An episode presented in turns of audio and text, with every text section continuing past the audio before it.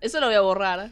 La gente no puede tenerla. Para mí, no, Eh, no, déjalo, no déjalo, estamos- Inés, estamos, Inés, estás, anticipando la oscureci- bibliografía. estás oscureciendo, estás oscureciendo No, el proceso de producción de Torta Animada.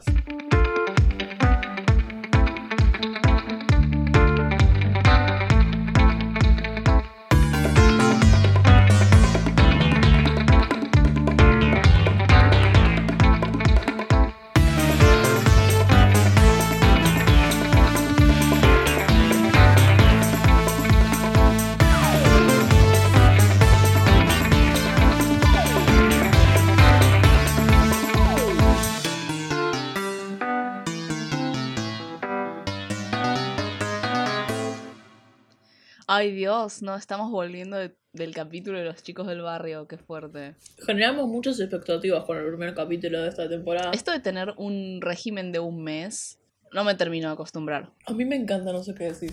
Primero porque es más fácil.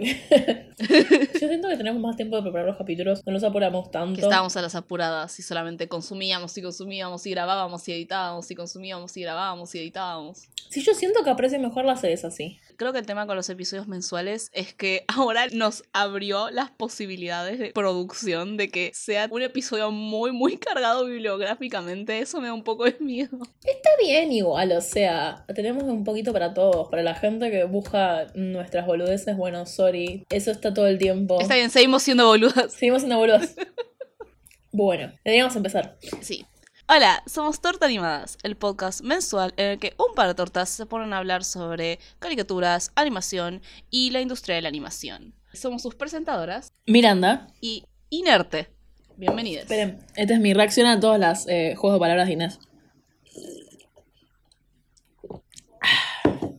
Deberíamos arrancar primero igual con las noticias de la animación, que nos lo salteamos en el episodio anterior porque simplemente era un episodio muy grande y muy pesado y además veníamos de un par de meses de entretiempo entre temporada y temporada donde pasaron muchas cosas y vamos a seguir haciéndonos las boludas con las cosas que pasaron en los últimos meses, pero sí vamos a resaltar un par de noticias que sí son importantes. Miranda, vos preparaste la primera noticia. Sí, vamos a hablar un poco algo que en un principio parecería tipo no tocarnos. Me quería referir a la llamada Don't Say Gay, que es como una ley que se está tratando de sacar en Estados Unidos, en el estado de Florida en particular, porque los estados realmente tienen independencia unos de otros, entonces generalmente las leyes salen muchas veces más a nivel estatal.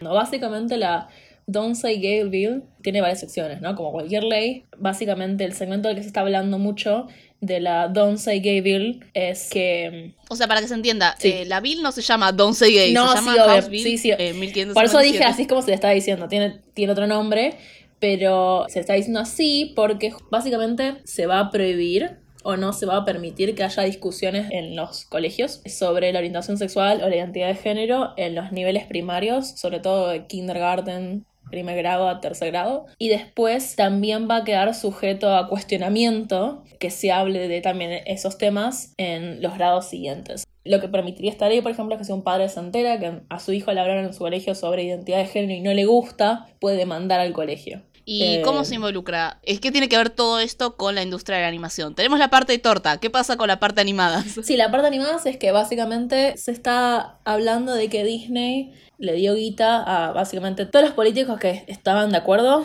con la aprobación de esta ley, siendo que además encima Disney supuestamente es una empresa que se vende a sí misma como progresiva. ¿Dónde? Esa- esa- esas partes son las que más no entendía de, de los cosas de noticias que estuvimos buscando. Tipo, ¿dónde? Pero bueno. dale, Vos sí. podés comprar las orejitas de Mickey Mouse en Disney con los colores de la bandera LGBTI. Lo he visto con mis propios ojos. Ok, pero eso... es- Ok.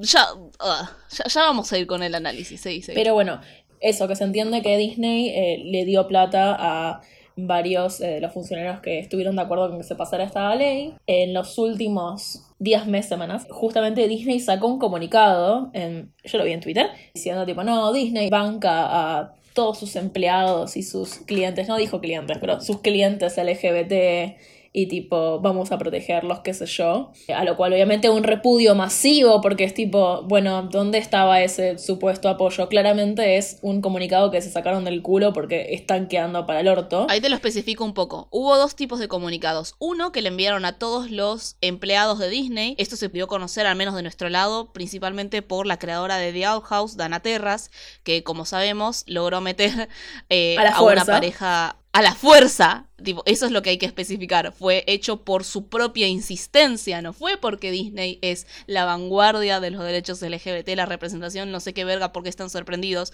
sino porque la creadora de la serie tuvo que pelearla. A todo esto, bueno, de paso tiramos la cosa de se renueva de Owl House y básicamente ella dio a conocer que se dio este comunicado a los empleados. Por lo cual, obviamente, ella como una mina bisexual estaba absolutamente enojada, hizo su propio stream para recaudar fondos y donar a diferentes organizaciones. Y después hubo otro comunicado, según vi, de Disney Plus, que recuerden, Disney y el CEO de Disney fue quien donó a estos eh, representantes republicanos que están a favor de la Don't Gay Bill.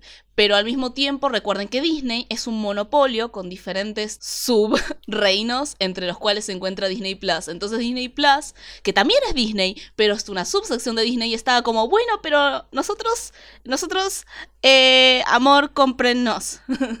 Eso. Sí, y obviamente, bueno, también, bueno, hubo repudios masivos en redes, sobre todo de creadores LGBT que, que trabajaron con Disney.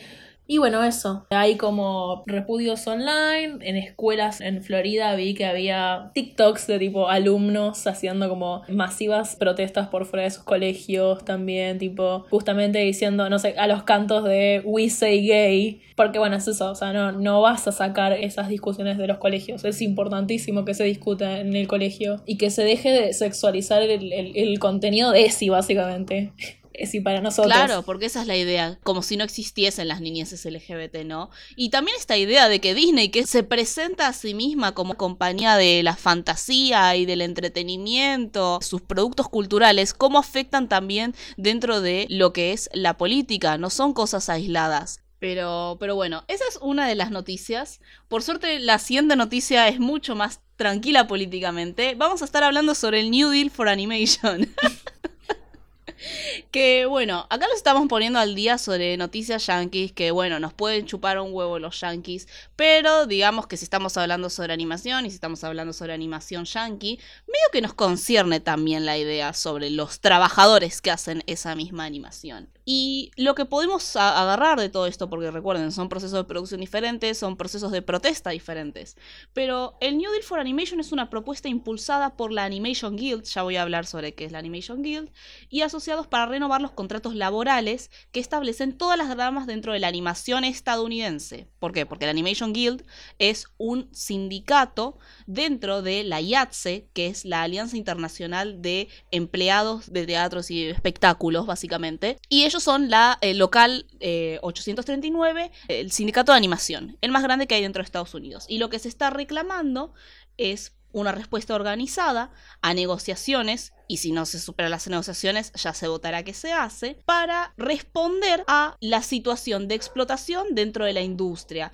desde los escritores, artistas de storyboard, hasta editores de postproducción, de color, sonido, que vendría a ser entonces el New Deal for Animation, ¿no? Estamos hablando sobre sindicatos, estamos hablando sobre condiciones laborales, estamos hablando sobre que ya de por sí las condiciones de trabajo son malas en todo el mundo. Se llama capitalismo, bebé. En el mundo del entretenimiento también. Y dentro del mundo del entretenimiento y de la industria cultural, la animación es considerada un rubro bajo. Lowbrow es una forma también de llamarlo, ¿no? Contradictoriamente, se espera que la producción de la animación se haga en masa en una sociedad que está permeada por los servicios de streaming, ¿no? Que suben temporadas de un saque, que, que generan patrones de consumo como el binge watching, ver muchos episodios de un saque, y sobre todo en una pandemia en donde por mucho tiempo series y películas live action no podían ser producidas, porque bueno, restricciones, aislamiento, COVID. En ese sentido, en esas condiciones, la animación se volvió la opción más viable de ganancia para los grandes estudios. Desde un punto de vista de producción, porque los animadores, porque los escritores podían, entre comillas, laburar en casa y al mismo tiempo, en estas condiciones del streaming, se espera una producción en masa. Esta idea de que la animación simplemente puede ser puesta en una línea de trabajo fordista. En otras palabras, ante las ya terribles condiciones de la industria de la animación yankee, y ni siquiera nos acerquemos a lo que es Corea y los freelancers del tercer mundo, porque porque el New Deal no cubre eso, pero ahí ya hay otra historia mucho más jodida. Aumentaron la demanda de las horas de trabajo, aumentaron la cantidad de tareas de una sola persona. Un storyboard artist tiene que cubrir un montón de habilidades que antes no tenía que cubrir. Tenían, tienen que hacerlo en una menor cantidad de tiempo porque tienen que cumplir con unos horarios más reducidos para cumplir con la temporada del binge watching que surge dentro de las plataformas de streaming. Y no hay un aumento de salarios. En esta situación, la animation Guild está planteando un nuevo contrato sindical que ahora mismo está en instancias de negociación entre lo que se conoce como la AMPTP, que es la alianza de motion pictures y productores de televisión, con la Animation Guild. Y básicamente los contratos, los acuerdos vencieron hace ocho meses, se extendió la fecha de negociaciones y ahora mismo se están discutiendo justamente las condiciones laborales y los salarios para todas las ramas de la industria de la, eh, de la animación. Hay diferentes ramas que están tirando justamente a partir de la tag New Deal for Animation en Twitter diferentes experiencias, por ejemplo el hecho de que los guionistas y escritores de la animación cobran la mitad por hacer su laburo en comparación a los escritores o guionistas de una serie live action. Y bueno, se están viendo justamente eso, que ante el nuevo contexto que se está dando, las transformaciones dentro de las condiciones laborales de la industria, se puedan resolver. Hace poco se dio un rally, que no es una... Eh, no, es, no sé si lo clasificaría como una marcha, pero bueno, eso es nuestro,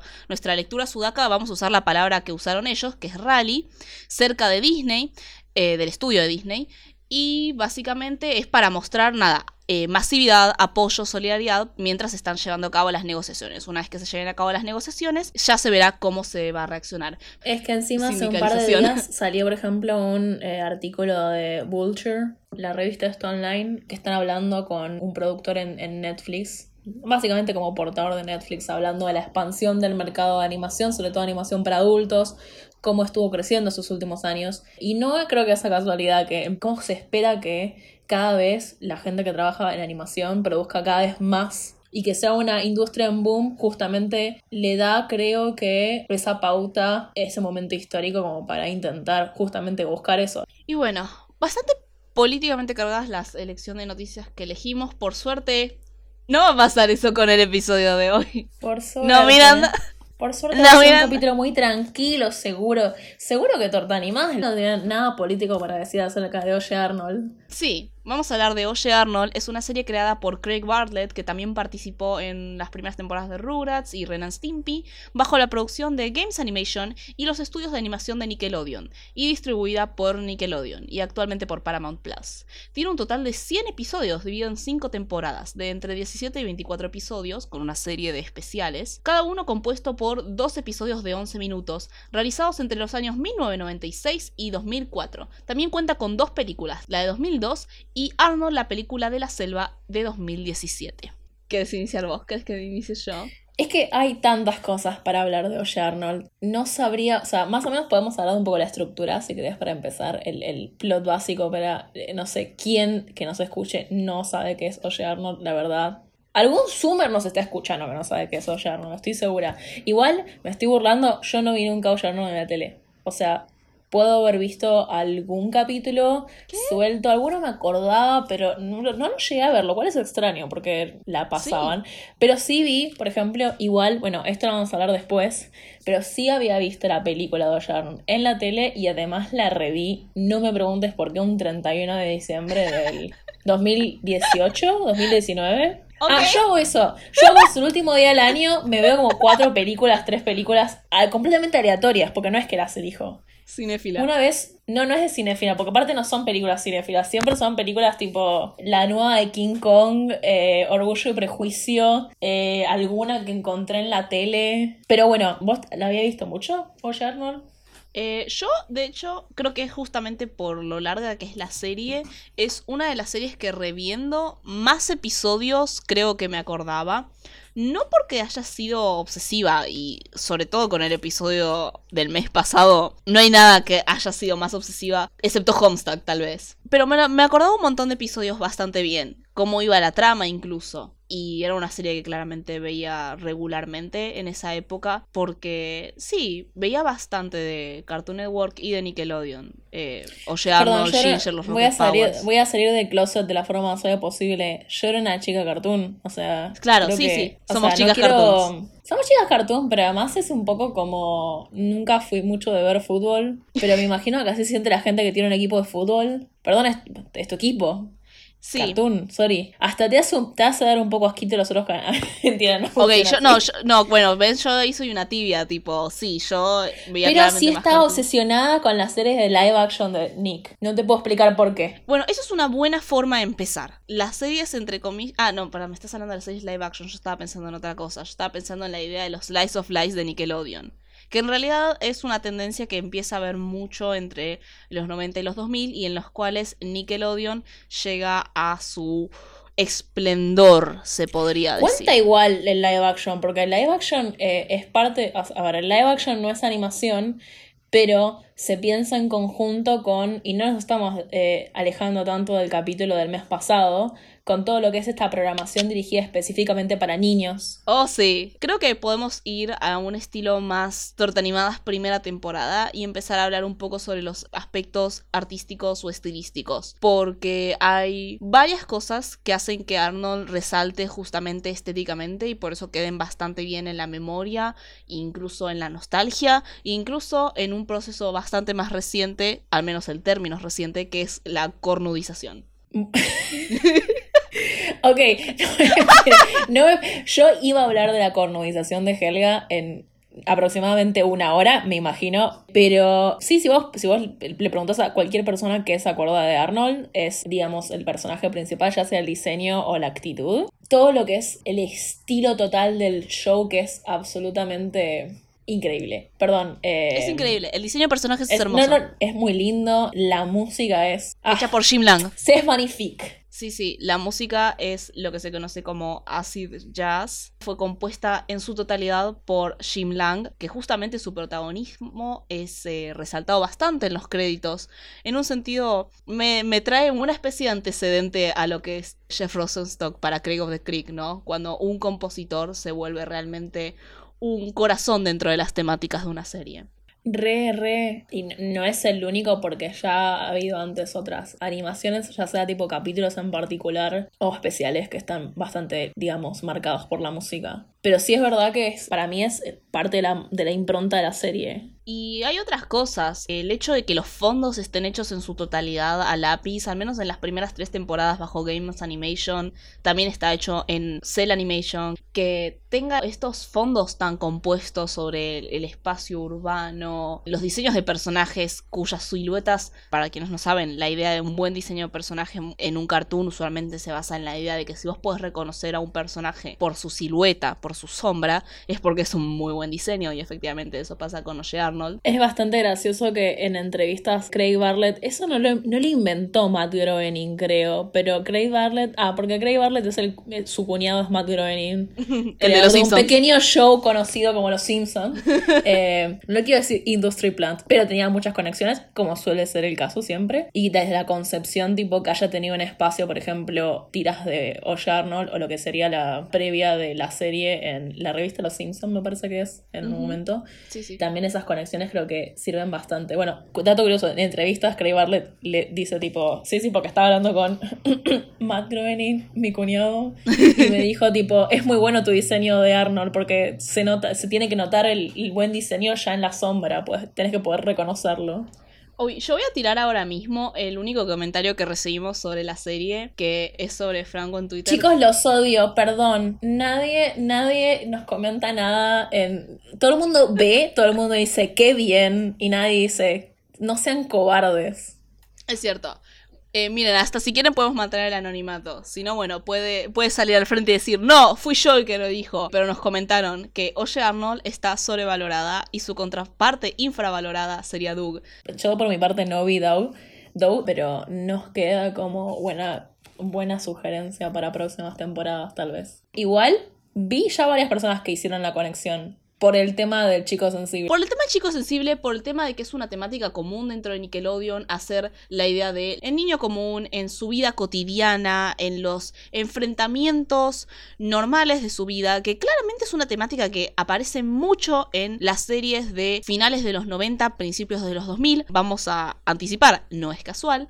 Y que, por ejemplo, una forma muy fácil de entender cómo es una temática potente es compararlo, por ejemplo, con las series de hoy en día en las cuales predomina la fantasía. No es una cosa buena o mala, pero claramente es una idea de que hay patrones temáticos. ¿no? Sí, sí, sí. Porque no estás hablando de un mundo mágico, no estás hablando del mundo de 12 Forever, no estás hablando del mundo mágico de Steven Universe. Estás hablando de un lugar que, entre comillas, existe en la realidad, es realista, pero tiene un twist, digamos, expresionista, en el sentido de que justamente expresa las emociones o el clima o el ambiente o la vibra, para usar palabras sumer, eh, del, del momento. Entonces, por ejemplo, si el personaje se está sintiendo claustrofóbico, por así decirlo, el ambiente va a acompañar, va a estar dibujado, va a estar pintado, va a estar estructurado de esa forma para, digamos, acompañar ese sentimiento.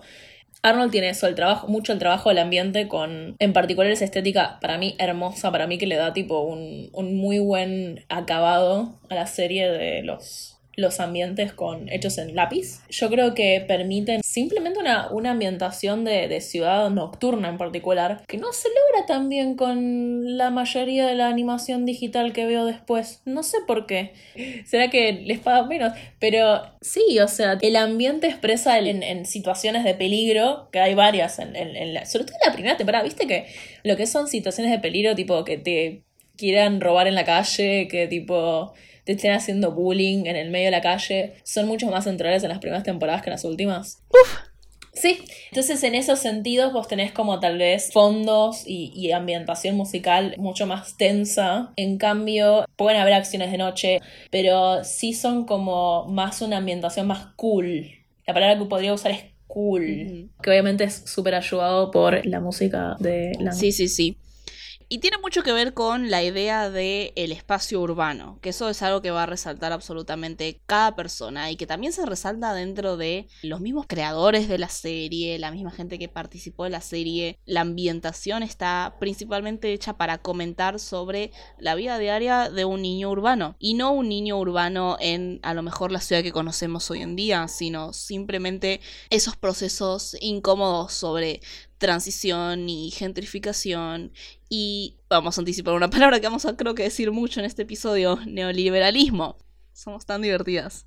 Pero antes de eso, te voy a seguir haciendo hablar, perdón por eso, Mew, pero yo hablé mucho el mes pasado. Habías anotado vos sobre el contraste del pibe sensible, que es un término que usamos mucho, sobre todo desde el episodio de Steven Universe en la primera temporada, que fue un antes y un después, y el chico cool. ¿A qué te referías con eso? Cuando vos ves gente hablando de Arnold y vos ves gente hablando, comentando, criticando la, la, serie, se destacan dos elementos muy, muy importantes. Y yo creo que las palabras que elegimos para hablar de algo dicen mucho. Torta dicen animada, mucho sea al giro lingüístico. Eh, no, no digas esas cosas horribles. Pero sí, pero te digo por qué. Te digo sacame, porque sacame Arnold, de tus sacame usa, de tu sacame de esta declaración. Sacá de mi vida. No me gusta eso que dijiste, me, me sensibilizó un punto okay, muy okay, feo. Okay, perdón. me sentí muy atacada. Cuando vos ves cosas que hablan sobre, bueno, Steven Universe y se usa mucho la palabra del chico sensible. Cuando se habla mucho de Arnold, se habla mucho de empatía, se habla mucho de dejar una moraleja, se habla mucho de dejar un mensaje, se habla mucho de entender el otro, pero no se habla de la sensibilidad tanto. O sea, sí se habla de que es un pibe sensible, pero siempre es como tipo esta construcción de un personaje que más que un pibe que se desborda de sus emociones y tipo aprende como niño a incorporar la empatía hacia los demás, no lo dice así nadie, pero yo así es como lo leo, están hablando de Arnold como si fuera un adulto. O sea, la diferencia entre el pibe sensible y lo que yo veo que se interpreta y se lee de Arnold, y yo en cierto punto lo comparto, es, no es un pibe empático porque es sensible, es un pibe empático porque es básicamente una persona madura. y una persona madura, a pesar de que tiene nueve años y que tipo es un personaje que es un niño supuestamente, pero se comporta como un adulto. Puede haber perfiles psicológicos que digan, bueno, en realidad Arnold tuvo que crecer bastante porque creció sin sus padres. Pero es un dibujito. Es así no solo porque no tiene a sus padres. O sea, para mí viene previo la caracterización del personaje. Es interesante que previo a que saliera Oye Arnold tenés bueno, esos cómics en la revista Los Simpsons y también tenés tres cortos de Clanimation de Arnold, estando en distintas situaciones, una en una iglesia, otra en una escuela y la tercera no me acuerdo. Ah, en su casa, creo, y es un pibe que está como ahí tranquilo y se le, y se le va la, la, la mente hacia su imaginación y se encuentra en situaciones casi de un, me animo a decirlo, tipo realismo mágico. No lo es, pero bueno. Y después como que se le pincha la burbuja y vuelve a la, y vuelve a la Tierra. Y eso no es la caracterización que tenemos de Arnold cuando sale la serie. No tenemos esa caracterización de tipo un pibe que está sobre las nubes. No, tenemos un pibe que está muy anclado. Pero tipo sí hay un elemento de pseudo fantasía. Sobre todo acentuado en los capítulos que son más como especiales de leyendas urbanas. Ay, en me la encantan. mayoría de los capítulos no. Hay como un sentimiento de tipo cierta magia en lo urbano. Pero está muy anclado en la realidad. Y yo creo que ese hay que pensar que los especiales de Clanimation son de finales de los 80 o de principios de los 90 y esta es una serie que sale a partir del 96. Para mí es muy interesante desde el punto de vista de pensar el proceso artístico, cómo va cambiando la concepción del personaje a medida que pasa el tiempo, a medida que la persona que lo crea y sus colaboradores tipo cambian la concepción de cómo tiene que hacerse la historia y la estética y etc. Yo creo que un personaje como Arnold, que es tipo, se remarca mucho que tiene muchos momentos de silencio Arnold en los cuales tipo solo escuchas la música, solo escuchas ese jazz y, eh, y ves algunas, algunos tipos de, digamos, animaciones tal vez más surrealistas, no sé si surrealista es la palabra, pero poco realista. Pero al final del día siempre vuelve, vuelve a la Tierra. Y el rol que más se destaca de Arnold no es el de un pibe que se imagina cosas. El rol que se destaca de Arnold, o lo que más queda de Arnold es, es un pibe que te puede aconsejar, te puede ayudar, es empático, pero va a tener la solución para ayudarte. Tipo, si el vecindario está en peligro, va a cranear la solución. Y nadie dice parece un adulto, pero todo el mundo lo está pensando. Bueno, te tiré 15 puntas, Inés. Sí, sí. Eso último que decís. La idea de que Arnold, por la audiencia, se percibe como un adulto. Es exactamente lo que me refería en el episodio pasado y también en el episodio de DuckTales. Esta es la continuidad de la historia de Torta Animadas. Con unos autores que traigo mucho, que son Dorfman y Matelar en su conocido libro Para leer al pato Donald, y la idea de lo que hablan sobre la representación del niño. Ustedes me dirán, la gente que escuchó el episodio de Los Chicos del Barrio, Inés, Oye Arnold, ¿no es meta infancia? Es una serie con niños que comenta sobre la idea de la infancia. Y yo les voy a decir, no. Porque Oye Arnold no trae, a diferencia de las series que yo enumeré como meta infancia, que son Rugrats, 12 Forever, Craig of the Creek y Los Chicos del Barrio, la idea etaria, biológica y cultural expuesta de una misma forma. Lo que hace Oye Arnold es algo, y por favor, tómenselo de la forma menos personal posible, es algo muy parecido a lo que hace Disney con las niñeces. Sé que Disney es una mala palabra en este espacio, pero escúchenme en esta. ¿Qué es lo que hace Disney, según Dorfman y Matelar? Disney lo que hace es presentar niños, visualmente, narrativamente, son niños, pero con los valores de un adulto. Pero entendamos el contexto de la animación, y sobre todo de la animación destinada a niños, que son caracterizaciones de niños y adultos que no son la vida real, son cosas absolutamente intencionales de la producción en la cual un niño que refleja mayor madurez que un adulto es una cosa absolutamente intencional. Arnold lo que hace es esta cosa un poco mejor, mil veces mejor igual, yo voy a argumentar, mil veces mejor que Disney, y por eso es mucho más invisibilizado, y por eso hay que prestarle más atención. Arnold muestra a los niños los valores adultos que uno tiene que desarrollar en la forma de un niño la idea de, bueno, hay que entender el contexto del otro, hay que empatizar con la situación del otro.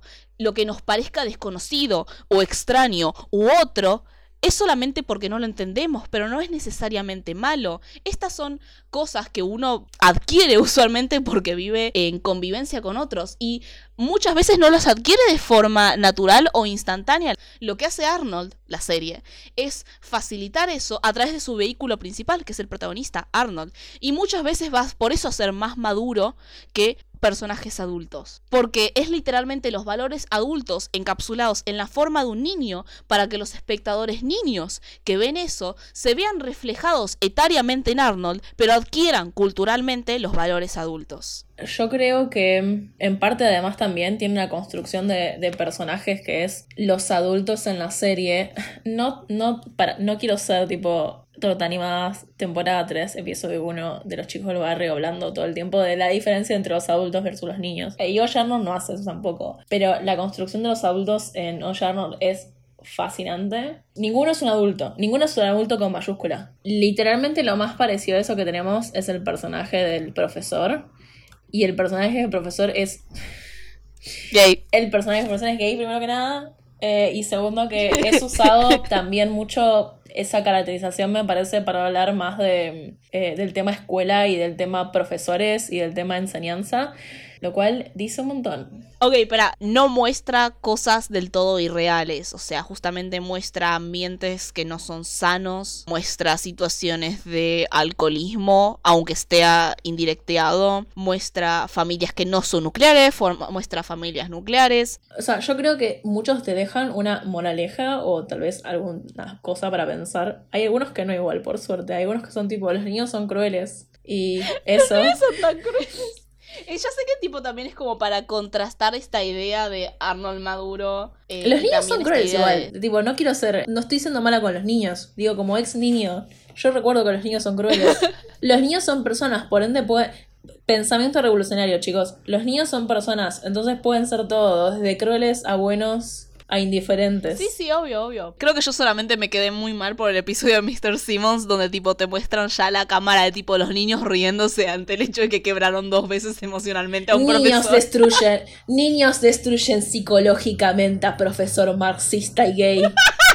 Pero bueno, antes de desviarnos a, la nada misma, sí hay algunas temáticas que se cruzan un montón en la serie, que son básicamente la gentrificación, se habla bastante, es el tema central de la primera película, el concepto de lo diferente y de aceptar a lo diferente, o no. Hola, capítulo del Pigeon Man, del hombre paloma, quisiera decir el palomán. Y también los capítulos que tienen que ver sobre la comunidad, construir comunidad o... ¿Qué más, Inés? ¿Qué más? ¿Qué más? ¿Qué me estoy olvidando? Además de esos tres pilares. Los episodios de eh, Helga. Los episodios, los episodios de Helga. Esta es una herramienta que nos va a ayudar para más tarde. Los episodios de leyendas urbanas. Los episodios de leyendas urbanas, los que más se permiten cierta fantasía o cierto irrealismo. Y lo que los creadores han dicho, digamos, es que son los capítulos en los cuales tal vez justamente se permitían eso para crear más atmósfera y poder tipo darle más libertad. Ah, por ejemplo, que te puedan, en vez de hacer tipo la música como jazz tranquila, hacer tipo musiquita de terror. Nada, son diferentes episodios. A veces se centran en los compañeros del colegio de Arnold, otros episodios se centran en su familia o el hecho de que, por ejemplo, Arnold vive en una casa en la cual varias personas, trabajadores, inmigrantes, rentan los cuartos, entonces viven todos juntos. Arnold es el único niño que vive ahí. Otras veces se centran, como dijiste, en Helgar, leyendas urbanas, episodios de colegio, gente del pueblo, porque, a ver, pueblo mal dicho, porque sigue siendo una ciudad, pero es justamente una parte muy, muy no gentrificada, no metropólica, no es una metrópolis. Es una zona urbanizada, no metropolitana. Entonces el carnicero, la florista, el del correo, todos se conocen entre sí. Entonces también tenés tus episodios individuales de eso. Eso es súper raro igual, porque supuestamente la ciudad de, de está basada en tipo grandes ciudades de Estados Unidos. Seattle, Nueva York, otra ciudad de, de Estados Unidos que no conozco. y es porque creo yo, tiene esta cosa de comentario social que muchos análisis van a categorizar justamente por su tono en favor de la comunidad como no van a usar la palabra anticapitalista, pero lo van a implicar, que es la idea de, bueno, sigue siendo un barrio urbano, pero es un barrio urbano de la clase trabajadora en su mayoría. Tenés excepciones como Ronda o como la familia de Helga, que tipo vende Vipers, que es una cosa que definitivamente no va a entrar en la quiebra en una década. Pero por fuera de eso, y eso permite sus propias historias. Que, es que habla también un poco sobre la misma desigualdad que hay dentro del barrio urbano. Acá vamos a tocar otro tema además, que es muy prevalente en cualquier análisis de Oye Arnold, si no es tipo hablar sobre la empatía, es hablar sobre la nostalgia que provoca. Que es que he visto varias personas hablando de Oye Arnold y hablar de esta fantasía que presenta de los pibes jugando en la calle, con las bicis, yendo un terreno, etcétera, etcétera, como una fantasía de, de algo que ya no existe más. Pero lo que yo digo es que, a pesar de ser una serie urbana, que consta de, de conceptos del urbano y a veces sí se siente esa, estoy hablando desde mi experiencia como porteña, ¿no?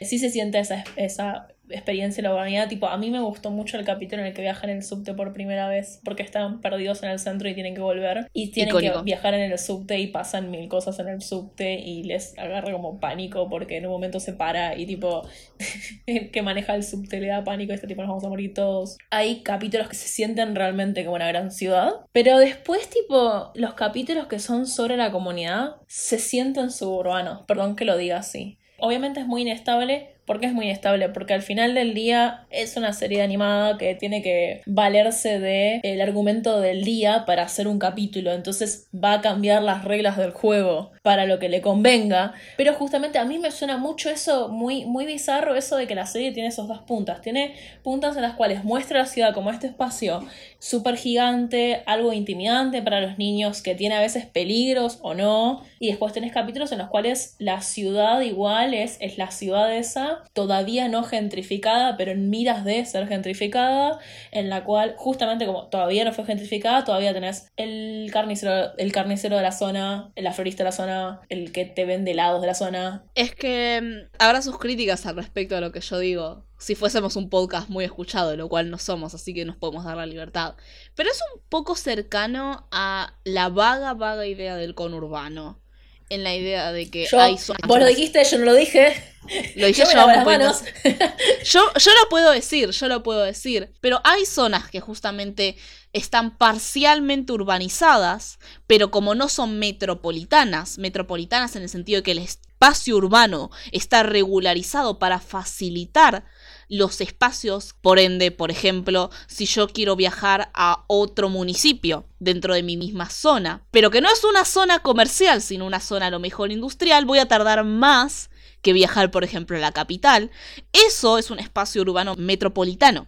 Y al mismo tiempo está esta situación de espacios verdes, espacios urbanos, que es muy ambigua. Y creo que esa es la mejor forma de tratar de entender lógicamente lo que está pasando en el ambiente de Arnold. Es un ambiente muy, muy contradictorio, muy, muy que no es del todo y que por eso se vuelve una mezcolanza, que a veces es un ruido y que a veces es tipo todo el ruido del urbano mezclado con los espacios verdes o los terrenos baldíos que pueden ser apropiadas por zonas de la comunidad y sin embargo a la alcaldesa no le va a importar un pingo. Pero por fuera de eso, honestamente, muy lindo todo eso. Yo tengo unos conflictos con el tema de los del mensaje de comunidad que tiene Oye Arnold. No porque me moleste, justamente me parece muy conmovedor. Yo lo nombré como comunidad do it yourself, porque do it yourself está mal traducido en el castellano. Do it yourself eh, se lo suele traducir como hazlo tú mismo. Y lo que yo me di cuenta participando en diferentes cosas, asambleas y así,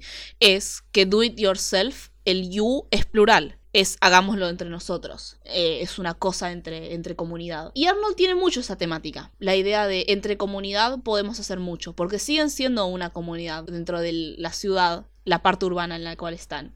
Los episodios de comunidad son muy, muy lindos. Me encantan. Están re bien hechos para mí. De hecho, para mí forjan muy bien la idea de comunidad. Sin embargo, o al mismo tiempo, cuando la cosa trasciende la colaboración y la formación de redes de asistencia comunitaria, queda corto.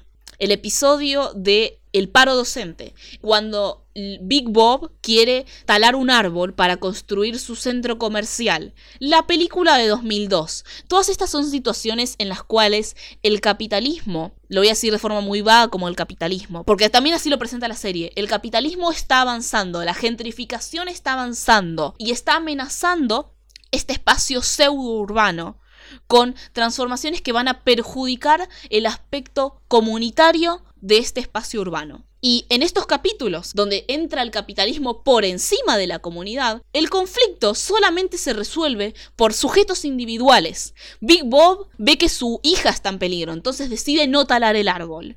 El mismísimo Arnold resuelve el conflicto docente con una charla, ni siquiera con mejoras salariales, solamente con la idea de que, bueno, vamos a hablar entre docentes y el director. La película se resuelve porque logran cambiarle la opinión a la alcaldesa. Te vende la fantasía de que la comunidad puede arreglar las cosas. Dentro del sistema, nosotros nos organizamos e hicimos esto, paramos eh, el proceso de gentrificación. Porque hay capítulos y hay capítulos. Hay capítulos en los cuales la comunidad realiza cosas que completamente son asibles dentro del capitalismo y, que el fantasma del villano no es el capitalismo, es le estamos haciendo bullying a un personaje, bueno, vamos todos a disculparnos y vamos a arreglar el conflicto. En ese sentido, ahí te digo, sí, obvio, eso es lo que tiene que hacer una comunidad. Tenemos un conflicto entre la comunidad, está buenísimo ese mensaje, está buenísimo ese, esa resolución, me parece como más que realista y en ningún momento se propone bajar el capitalismo porque está hablando de tal vez conflictos interpersonales, pero sí en problemas sociales que la serie te vende la fantasía de, bueno, si todos nos juntamos, si todos estamos unidos, podemos llevar una solución. Que, que Oye Arnold te quiera pintar un conflicto docente como los docentes tienen razón, tienen un problema de tipo que les pagan poco y que tipo no tienen las cosas necesarias para el descanso, etcétera, etcétera, pero en realidad se pelearon porque les faltaba tiza. Y la solución es que nos juntemos todos como comunidad y resolvamos este problema. Porque al final del día no somos enemigos. El Estado que no le da cosas a los docentes que necesitan para trabajar y los docentes. No somos enemigos. todos somos una comunidad que se peleó por algo pequeño, pero nos podemos arreglar. En ese sentido, para mí te vende la fantasía neoliberal. Sí, sí, sí, sí, sí, sí, sí absolutamente. es un podcast de eh, comedia y... de felicidad y de tipo pasarla bien. Nunca nos definimos, nunca nos definimos como un podcast de comedia. Pero sí nos da como un poco de pudor ser a veces tan como intelectuales sobre series. Pero sí está el hecho de que mm, Arnold es hijo de su contexto, eso es lo único que estamos diciendo. Y creo que Arnold tiene justamente esa cosa a su favor y, a su contra. La idea de que por un lado plantea todas estas cosas que son muy muy visibles, que hoy en día no veo que aparezcan ese nivel de visibilidad. La idea de la belleza y al mismo tiempo el peligro que es la calle que es la ciudad, las situaciones familiares violentas y abusivas, el alcoholismo, los daños psicológicos del bullying de todas las ciudades y en todas sus formas, son todas temáticas que trae Arnold, que es muy muy transparente al respecto. Puede traer varias cosas al mismo tiempo. Mamma mía.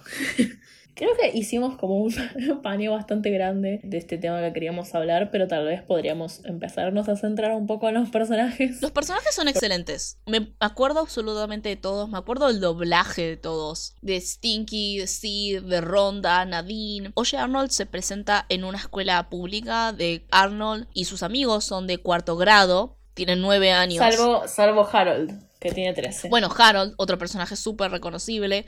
Gerald, Phoebe, Helga, son todos los de la clase de cuarto grado de, de la 108 de Hillburg. Y cada uno tiene sus propios episodios en los cuales logra resaltar. Tienen sus caracteres distintivos, otros personajes secundarios que resaltan son los, que, los convivientes de Arnold, que no solamente su abuelo Phil y su abuela Gertie, que obviamente la amamos Obviamente, amamos a la abuela de Arnold. La abuela Gertie es probablemente un personaje hecho para hacer una especie de chiste sobre tipo, mira qué gracioso, tipo una vieja ridícula, sí. Es probablemente un personaje hecho para un poco parodiar a las feministas y a las militantes y tipo al movimiento, no sé, hippie barra tipo de movimientos sociales de los 60, 70, sí, ¿La amamos igual? Sí. El episodio en el cual le dice a Arnold, che, liberemos a la tortuga del acuario, es de la primera temporada. Es de los primeros episodios de la primera temporada. Gran introducción de su personaje. Yo, yo no, yo la amo. Y creo que todos los personajes logran tener su propio nivel de profundidad. Cada uno con sus propias historias, con sus propios conceptos. Y es el tema. Siempre se explora diferentes aspectos de sí mismo. Su ambiente familiar, su ambiente económico, sus relaciones. Y se toman temas como como la inmigración, la pobreza, los deberes laborales, el analfabetismo con Oscar, la estafa también con Oscar. El odiar a tu mujer también con Oscar. y con todos los personajes de Oye Arnold. Recuerdo cuando estábamos viendo la serie con ella y yo le dije, viste que esto es como la antiserie para nosotras en el sentido de que tipo todos los chabones odian a sus germus y en realidad en general todas las relaciones románticas son malas. Tipo, no te muestra ni una sola relación en la cual, tipo, una pareja se quiera. Sí, efectivamente. ¿Será por eso que se cornudiza Helga? Sí, puede ser. Para mí, cornudizar ya es tener mercho, pero al nivel, tipo, no mercho, tipo, de Oye Arnold, sino mercho específicamente de la obsesión de Helga con, con Arnold, que hay mucho. Tipo, básicamente el pendiente de Helga con el, la fotito de Arnold debe ser, tipo, una de las cosas que más se robó de Google Image para hacer tipo Claro. diversas cosas para imprimir, tipo para vender en una feria. Lo respeto para la persona que se está ganando los mangos haciendo una, no sé, billetera con coso de Helga eh, impreso, pero al mismo tiempo es como... Es tipo cartoon aesthetic, sí, sí, por eso. Tipo, son como cosas, símbolos que para mí pueden ser tranquilamente hechos flash tattoo. Helga, eh, la Cintia de, mm, de los Rugrats. Reptar de Rugrats.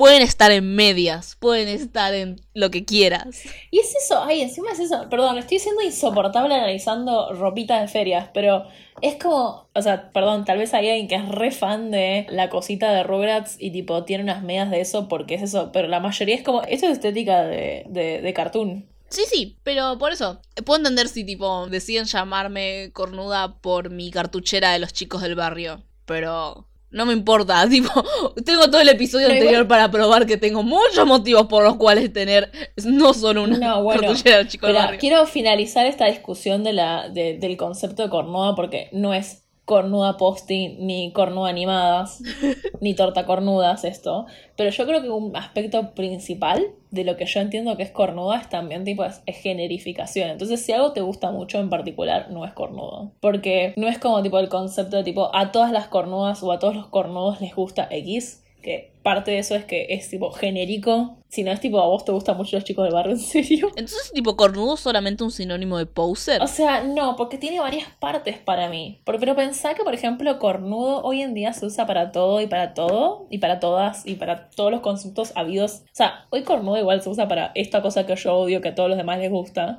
Entonces, en ese sentido, puede ser que sea poser. Pero, ¿no viste que antes se usaba más para hablar de las milipilis? Tipo, esto que hacen las milipilis es re de cornuda. Sí, sí. Para insultar los gustos de las milipilis. Y después se volvió, tipo, cualquier genérico misógino, ¿no? Tipo. Sí, sí, sí. Digamos todo, digamos todo. Perdón, me da cringe el, el, el, el retrato de, de Arnold. Bueno, creo que podemos ir, ir a eso. ¿Qué onda Helga G. Pataki? No era Helga Pataki y la G era tipo una invención. Helga Geraldine Pataki. O sea que las personas que rodean a Arnold son Gerald y Geraldine. Sí, pensé exactamente lo mismo. ok. Supongo. Voy a ser misógina. Y antes de hablar de Helga voy a decir, me molesta mucho que vos podés ver, tipo, viendo la serie, eh, maratoneándola como nosotras, que hay un enfoque en las primeras temporadas mucho más de la relación de Arnold y de Gerald y después se enfocan mucho más en todo lo que es el submundo Helga, tanto su relación con Arnold como tipo su relación con su familia. Y no es que no me guste, no quiero ser misógina, no es que no me guste la historia de Helga, pero tipo, masacraron a mi chico. ¿Qué le hicieron? Amo Gerald. ¿Qué le hicieron a Gerard? Pero es eso, eso también habla mucho sobre las tendencias narrativas en las cuales avanzan las series. Como que se le empezó a dar cada vez más protagonismo a la relación de Helga y Arnold. Y vamos a cerrar, ya anticipamos, con la película de 2017, que es un what the fuck, pero también muestra mucho cómo evolucionó la serie de estas temáticas que hablábamos sobre tipo comunidad y lo urbano a simplemente la situación Puka Funny Love, así la llamé yo. Puka Funny Love de Es un término académico. si van a citar, citen bien. Énfasis, animado. énfasis en el funny love, tipo la idea de amor gracioso, de los tropos y las comedias que podés entrar en base a esta dinámica entre comillas, entre muchas comillas, romántica, y que se puede armar con eso. Y ese se empieza a volver el foco de la serie. No en su totalidad, sigue manteniendo su esencia, pero se empieza a focalizar mucho eso. Y es más, iba a haber un spin-off que no se greenlighteó, que se llamaba Los Patakis, que se iba a centrar en la familia de Helga en la adolescencia. Que como sabemos, Helga viene de una familia absolutamente disfuncional, que es muy muy claramente proyectada como disfuncional, con un padre verbalmente abusivo. También es bastante abandónico emocionalmente, la madre también, y es alcohólica. Es... Espera, madre de Helga alcohólica es teoría, porque no está tipo... eh, Está muy implicado porque siempre está tomando licuados. Barbitúricos Team. Para mí se droga con otra cosa. Ok, sí, pero siempre está con el tema de, bueno, necesito un licuado y está ida. Eh, estupefaciente genérico. Sí, obvio. Estupefaciente genérico. Ok, no quiero que se vuelva tipo el segmento que hablamos de Helga, pero claramente tiene que serlo porque tenés un problema que tiene la serie, no sé si es un problema, pero un, tema es que el personaje de Arnold es bastante estable. Es el que generalmente planta la, digamos, la, el, el orden y tipo le enseña al otro, le indica al otro qué hacer, o lo ayuda tipo a que pase de punto A a punto B en el conflicto. Entonces lo que tiene Arnold es que es muy difícil hablar de él sin estos parámetros que ya hablamos. Y no quiero decir que hay un avance en el personaje de Helga, porque justamente parte de la perpetuación continua de que exista tipo eso que dijiste del Puka Funny Love, es que mm, justamente a pesar de que aprenda o no algo de esa situación, ti- tiene que seguir tipo, estando obsesionada con él, porque si no, esa parte del personaje de Helga se termina. Hay una variación de capítulo de Helga que es tipo. Uno de cada cuatro capítulos de Helga son estos, son tipo, Helga lo odia en público a Arnold y después tipo, secretamente se da vuelta y habla sobre sus sentimientos en voz alta. Y tipo está Brainy ahí atrás, tipo, respirándole en la nuca y le pega. Eso es como un beat de comedia, tipo, está, a mí no me gusta, pero es como que se repite constantemente, pero además el formato de capítulo, Helga de alguna forma grabó o dejó escrito o dejó en algún lugar sentado que le gusta a Arnold y pierde ese objeto o cosa y tiene que recuperarlo. Y está bien, o sea, el recurso es tipo verla a Helga desesperándose y haciendo como toda una secuencia de animación de la mina pasando por cosas cada vez más complicadas para poder conseguir y es tipo, ay, lo va a conseguir o no lo va a conseguir. Ni siquiera estoy hablando de si está, si está bien o no, ni siquiera estoy hablando de eso porque claramente tipo no. Pero después tenés por ejemplo el capítulo de Helga on the Couch, Helga en el sillón, que es, el, es un capítulo largo, ¿no? En el diván, ay, perdón, sí. Bueno, básicamente hay una psicóloga social en su colegio buscando pacientes, cosa muy normal. Yo- Ni yo siquiera es tipo del colegio, solo está eso. buscando gente para su consultorio. Literalmente es el meme ese tipo, necesito estudiarte en un laboratorio. Y obviamente, más allá del factor ridículo, es uno de esos capítulos en los cuales hay una sesión de terapia y el personaje tipo expresa sus sentimientos, siendo además un personaje súper reprimido como el de Helga. Y es un capítulo bastante copado como está construido. Creo que es bastante autorreflexivo ese capítulo, por fuera de tipo lo que es generalmente Arnold, que es más tipo la situación realista en sí y no tanto hablemos de la situación o analicemos la situación. Pero bueno, es como que Helga tiene una pila interesante en algunos capítulos. Yo creo que en los mejores es cuando no es personaje principal o se desarrollan más sus relaciones con otros personajes. Pero cada vez se torna más, más importante dentro de la serie. Tipo, hay varios capítulos céntricos de la relación entre ella y Phoebe, por ejemplo. Sí, me gustaban mucho también los episodios de Ronda. Me gustaba mucho el personaje Te voy a de decir. Ronda, lo- los, los capítulos de Ronda me fascinan. Aparte de tipo, bueno, Elka, los capítulos de Ronda tienen factor importante para Torta Animadas. Son los capítulos, los que más se mencionan en la clase. Pero no como clase Eh, tipo burguesa, sino como clase no como cheta. clase burguesa, sí, sino como cheta. Pero tipo, en las series animadas, cuando tenés un personaje cheto, es una herramienta que nos va a servir para más tarde. Siempre está el capítulo obligatorio de tipo, personaje cheto se queda sin plata, entonces tiene que vivir como la plebe común. Y después de repente, mágicamente, Deus Máquina hace que les vuelva la guita.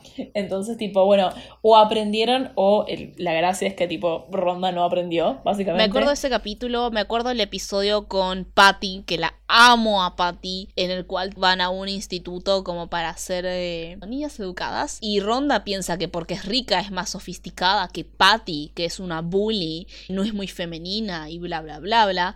Pero Patty es más educada, entonces le va mejor, porque Ronda es una malcriada. También el episodio en el que Ronda tiene que usar anteojos, el episodio en el que se pelea con su mejor amiga Nadine, que es una rarita de los bichos que la amo personaje secundario que adoro Nadine, la ranita de los bichos. Son muy buenos los episodios de Ronda para mí. Me gustan mucho también los episodios de Sid. Me parece un niño bastante divertido. No me gusta más que los episodios de Gerald, pero me gustan los episodios de Sid. Todavía no dijimos el personaje secundario que era obvio que Inés iba a ser hashtag fan de Eugene. Sí, no es mi favorito, pero sí, lo adoro Eugene. Eugene es... Bueno, personaje rescatado de las tinieblas del olvido. No, ¿cómo que del olvido? Aparece bastante. Eugene es el nenito... No, no, del olvido de... Ah, nadie, nadie se acuerda de Eugene. Todo el mundo Nadie se acuerda de Eugene. Voten en sus teléfonos. Me gustan muchos personajes de Arnold. Me gusta mucho el personaje de Gerard, me gusta los personajes, el personaje de el de Phoebe, ok, sí. Pero los personajes secundarios, me gusta mucho el de Eugene, me gusta mucho el de Nadine, me gusta mucho el de Curly. Curly. es el nene que tipo tiene como el pelo de Mob Psycho y los anteojos rojos y está demente. ¿Puedo preguntar lo mismo que dice en la serie? ¿Por qué se llama Curly si tiene el pelo lacio? Se llama Curly, no importa, ese es el chiste. ¿Por qué se llama Curly? Eh, Para mí ese fue el mejor, el mejor chiste de toda la serie, perdón. Es un cast de personajes muy diverso, muy bueno, cada uno con sus propios conflictos que se exploran individualmente. Y en los episodios de grupo también se exploran dinámicas bastante graciosas. Son eso, son entretenidas. Pero sí, amo el personaje de Eugene. El personaje de Eugene está tipo. Ya sé que el personaje del profesor Mr. Simmons está codiado y en la película de 2017 es canonizado como un personaje gay. Pero el personaje de Eugene está. Frutal en lo mínimo. Tan obvio. En lo máximo. Tan obvio. Es un buen pibe. Es un muy, muy buen pibe. Me encantan los episodios con Eugene. De todas formas, estamos corriendo contra el tiempo. Yo diría que tendríamos que hablar sobre la película, que creo que es una de las cosas que la gente que vio G. Arnold no vio. Claro, yo diría que tal vez el, la película de 2002, no sé si estás de acuerdo, para mí resume bastante bien el ethos de la, peli de la serie en sí. Lo que pasó con la película de 2002 además es que tipo, si no tengo mal entendido, era una película... Ah, recordemos el concepto de la televisión por un segundo, era una película hecha para tele, que las películas hechas para tele tienen un formato específico, están hechas con cierta guita y no con otra guita tienen cierto ritmo que no tiene tal vez una película para ser estrenada en un cine. Recordemos el concepto de cine, de tipo el lugar físico. Y tengo entendido que se estrenó en el cine la película de 2002, hecha para televisión. Fue muy mal, fue muy mal. Algunos dirían que hasta mató un poco la serie y obviamente retrasó la posibilidad de la segunda porque al principio se concibieron para hacerse ambas pero me parece que la primera película, con todas sus fallas y con todo lo que eh, le trajo a la serie en sí, para mí resume bastante bien el ethos de la serie. Y para mí igual se pierde un poco, ¿no? El, encanto de las primeras temporadas, sobre todo de la serie animation, de tipo la naturaleza de los capítulos, sobre todo los más autoconclusivos y los que tal vez ni siquiera exploran personajes, son solo X situación bizarra. Entonces yo no diría vean la película de 2002 en vez de ver la serie, pero me parece que cierra bastante bien o está bastante en tono. Ahora, la película de 2017, un gran signo de pregunta, es lo primero que puedo llegar a mostrarles y decirles como opinión. La peli 2017 manda eso a la verga, tipo, le, chupa un huevo incluso las temáticas de comunidad. Porque se trata sobre solucionar el lore que establece la última temporada de Arnold, que son dos cuestiones. Por un lado, el hecho de que los padres de Arnold lo abandonaron en su primer año de vida para tener una misión en el país centroamericano de San Lorenzo y que por ende Arnold creció entre comillas huérfano, criado de todas formas por sus abuelos y la relación entre Helga y Arnold, ¿no? La resolución. Helga en algún momento le va a decir a Arnold sobre sus sentimientos Sí, en esta película. Eso hace que la película de 2017 literalmente tenga un enfoque y un propósito diferente a toda la serie anterior, cuyo propósito era más como el retrato de la vida urbana. La película no, la película lo que busca es solucionar lore. Arnold deja de ser un vehículo de mensajes y empieza a ser un vehículo de historia ficticia. En ese sentido, la película iba a salir supuestamente, a principios de los 2000, para mí es muy curioso y gracioso que una película de estas características haya terminado saliendo en el 2017 era de el lore. vivimos en la era del lore, vivimos en la era de secuelas, vivimos en la era de tipo en vez de ir a un formato autoconclusivo, vamos a tratar de explorar más y explicarte por qué todo esto pasó. Igual, o sea, existían películas que, que hablaban de Lore en el 2000, no, no es que estoy diciendo que no, pero digo, hay una se parte más allá de encima de la calidad de la película, que Sí, necesito saber por qué se ve así la película del 2017. ¿Por qué se ve tan horrible? Lamento mucho esto, porque yo me acuerdo, no me acuerdo de estar viendo la serie en la tele, pero me acuerdo de ver comentarios en redes sociales muy felices sobre el look de la nueva película de Oye. Yo no entiendo qué les pasa, chicos. Por posta no entiendo. Y yo no quiero juzgar la subjetividad y el gusto personal, pero yo no entiendo cómo a alguien le puede parecer linda la película de 2017.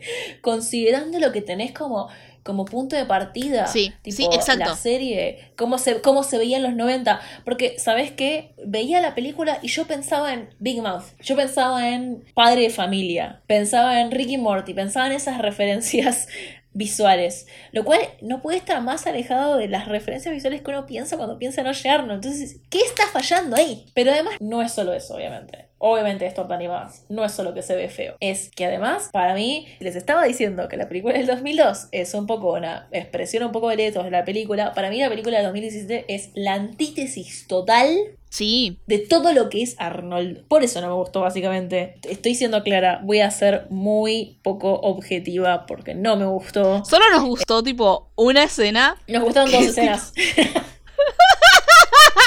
Honestamente nos cagamos de risa toda la película, pero porque no podíamos creer que esto era tipo con lo que estaban cerrando. Y hubo una escena igual en la cual genuinamente nos dio gracia, que es una en la cual Brainy recupera el pendiente de Helga, entonces ella le da un beso y es un frame en el que solamente aparece Brainy quieto y de la nada saca una flauta de pan y se pone como a bailar alrededor de toda la pantalla de una forma muy errática. Y fue muy random y eso sí nos dio gracia. La otra escena que nos dio gracia bueno, algo de contexto de la película para que entiendan. Tienen que hacer un video para ser elegidos como ayudantes de la humanidad, etcétera. Básicamente para que les paguen el viaje a San Lorenzo a los pibes del curso de Arnold. Y Arnold hace todo un proyecto que flopea. Está tipo, bueno, entonces no voy a ir a San Lorenzo a averiguar qué le pasó a mis padres. Pero Helga tiene grabaciones absolutamente de todas las cosas que pasaron en la serie. Le pide ayuda a sus compañeros para que la ayuden a editar torta animadas. Digo, para que la ayuden a editar tipo el video de todas las buenas acciones que ha hecho Arnold a través de los años para poder mandar ese video para que le den la beca esta para ir a San Lorenzo. Y en un momento, tipo, le pide ayuda a Gerald, el mejor amigo de Arnold. Gerald le dice, voy a hacer una traducción, aunque no sé si la traducción le hace justicia al momento de la película. Silencio. Bueno, más allá de que es re creepy, pero, o sea, en, en- en inglés que tipo... Más allá del factor turbina.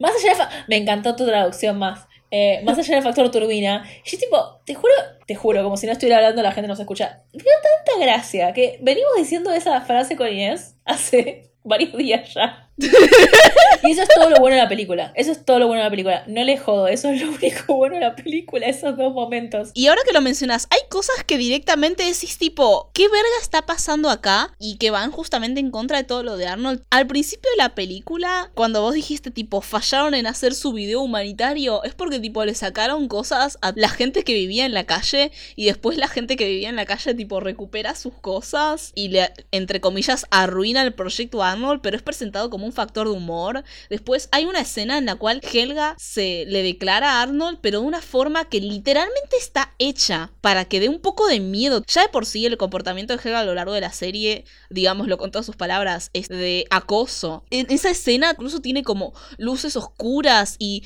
focos de cámara en los cuales tipo Está Helga editado, realmente está se editado como, un, como un thriller psicológico o como una película de terror, esa escena. Lo cual, tipo, ¿por qué supuestamente el momento de confesión entre el personaje personaje al que todos tenemos que estar, por, el cual todos tenemos que estar hinchando, Helga, se le declararía al personaje principal y la escena parece sacada de tipo una película de terror? No entiendo. Una de las cosas que me parece muy, muy terrible de la escritura de muchas de las cosas populares de hoy en día y que efectivamente Arnold sufre de esto es el lamp shading de tipo, sí, sí, sí, sabemos que esto está mal o sabemos que esto pasa o sabemos que esto es un super tropo y lo hace todo el tiempo la película del 2017. Es como, sí, sí, sí, o sea, con el, el chiste que nos reímos de tipo major eh, creep factor aside de Gerald diciéndole eso a Coso es como tipo, sí, sí, sí, los que escribimos esta película estamos conscientes de que es creepy esto. sabemos que está mal, pero vamos a decir que lo sabemos y sin embargo va a seguir existiendo la serie porque, bueno, tipo, tiene, tiene que existir. Pero ese punto intermedio en tipo, me hago cargo que es creepy, pero la escena la, la animo de esa forma, pero al mismo tiempo al final van a estar juntos porque es lo que quiere la audiencia, pero tipo, hacete cargo, man. Creo que los tres aspectos en los que la película es una antítesis de la serie y falla tremendamente es que se aparta de el formato, digamos, autoconclusivo, que igual tiene un poco que hacerlo porque es una película. Se aparta de el espacio urbano, que es un poco una de las razones centrales o razones centrales organizadoras de la serie y te lleva a un espacio completamente distinto. Pero ese es el tema. La serie es una reflexión sobre la vida urbana, sobre esa gentrificación, sobre esa niñez dentro de, del urbano, niñez o adultez, ¿no? Vos quitas a los personajes principales del escenario principal, que es como un poco la razón de ser de la serie, pero tenés que justificar bien. Y después, por último, también, para mí, lo más importante, para mí quiebra completamente uno de los sentidos principales de la serie, que es tipo, no te explican por qué Arnold es un buen pibe, no te explican por qué es un pibe empático. Y sobre todo te muestran esta idea de que, tipo, a pesar de todas las familias disfuncionales, a pesar de que la familia disfuncional efectivamente te pueda afectar psicológicamente y pueda hacer que tipo te cueste relacionarte con otros, Helga, a pesar de que no tengas viejos, a pesar de que seas criado por tus abuelos, puedes ser una persona empática, puedes ser una persona que se pone en el lugar de los demás. otra de las tantas cosas que digamos la serie implica es que la familia no es solo tus viejos, lo implica muy fuertemente porque te muestra familias en las cuales tienen una papá y una mamá y que no están tan buenas y te muestra una familia que a pesar de todos los problemas que tiene, que por ejemplo ejemplo, Arnold explora en los capítulos en los cuales justamente Arnold se siente mal porque no tiene padres. Sin embargo, te dice, bueno, pero son una familia y tipo, efectivamente los abuelos los pueden criar a sus nietos y tipo, va a estar bien. Las películas tiene esta implicación súper desafortunada de que dice tipo Arnold es un buen pibe porque los viejos eran ayudaban gente en el medio de Centroamérica porque son médicos sin fronteras básicamente. Sí. Tira por la borda todo eso. Entonces es completamente anti todo lo que representaba Arnold en la serie, desde el punto de vista visual, desde el punto de vista narrativo, desde el punto de vista incluso moral. Bueno, sí, evidentemente no me va a gustar. Y me sorprende mucho porque veo que hay gente que le gustó mucho más esa película, la de 2017, que la del 2002. Yo no entiendo, chicos. Yo ya no entiendo este mundo. No, no, no, no lo puedo entender realmente. Pero bueno, sí, yo comparto obviamente todo lo que dijo Miranda, la vimos juntas. Y es un contraste bastante interesante comparar la serie y la película de 2017 en esos sentidos. Porque en los 90 se busca no solamente en Oye Arnold, sino en un montón de media, exponer las condiciones de desigualdad y las condiciones de la realidad que trajo el neoliberalismo como la cruda realidad, ¿no? Como la realidad real, como la realidad criticada, pero que al mismo tiempo es lo que está. Y solamente se puede aprender a vivir bien individualmente o en comunidad pero es lo que está. Y eso muestra mucho la serie de Oye Arnold en los 90 también está esto que yo decía, ¿no? De la idea de la Convención de los Derechos del Niño y el niño como menor sujeto de derecho y cómo se empieza a generar esta media que muestra estas situaciones por las cuales el niño necesita ser protegido. Por ejemplo, situaciones de violencia intrafamiliar, situaciones de maltrato que solamente puede vivir un niño por su condición de niño. Eso se muestra muy bien en Arnold. Y en la peli de 2017 el contexto cambia vuelve a surgir esta invisibilización por parte de la media, donde el capitalismo y la lucha de clases aparecen solamente como un chiste. Gertie, al principio de la película, tiene tipo esta instancia en la cual está teniendo un delirio, donde está hablando sobre la liberación del proletariado, y después el malo de la película dice yo estoy malo porque tipo así funciona el capitalismo. Y son chistes, tipo se presentan como chistes. El resto de la película lo que hace es simplemente mostrar una historia aventura que cierra Lore. Por un lado sí es un vacío de alma de la propia serie, por otro lado me parece absolutamente correspondiente a los patrones de evolución que muestra la industria del entretenimiento y sobre todo la industria del entretenimiento infantil animado de los últimos años. Sí. Qué capítulo divertido. Qué capítulo divertido, por suerte dijimos muchas cosas graciosas. El capítulo anterior fue tranquilo, este capítulo fue tranquilo. El que viene va a ser también muy tranquilo, seguro. Claro, sí, porque el tercer capítulo de cada temporada de Torta Animadas es conocido por ser absolutamente tranquilo, ¿no?